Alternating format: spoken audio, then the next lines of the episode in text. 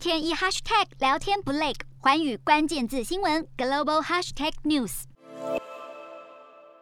新加坡在二十六号正式与拉丁美洲四国，包括哥伦比亚、墨西哥、秘鲁和智利所组成的太平洋联盟签订自由贸易协定。新加坡总理李显龙表示，拉丁美洲和亚洲早在十六世纪初就有商贸往来，如今这项新协定更将推进彼此更密切的贸易关系。太平洋联盟的成员国也在会晤后发表声明，表示这项协定将会有助于能源、基础设施、食品行业、数位经济以及航运和港口物流方面的合作。声明也补充到，成员国将会开始推进这项协定在各国的立法程序，只要有至少两个成员国的立法机构批准，就会开始生效。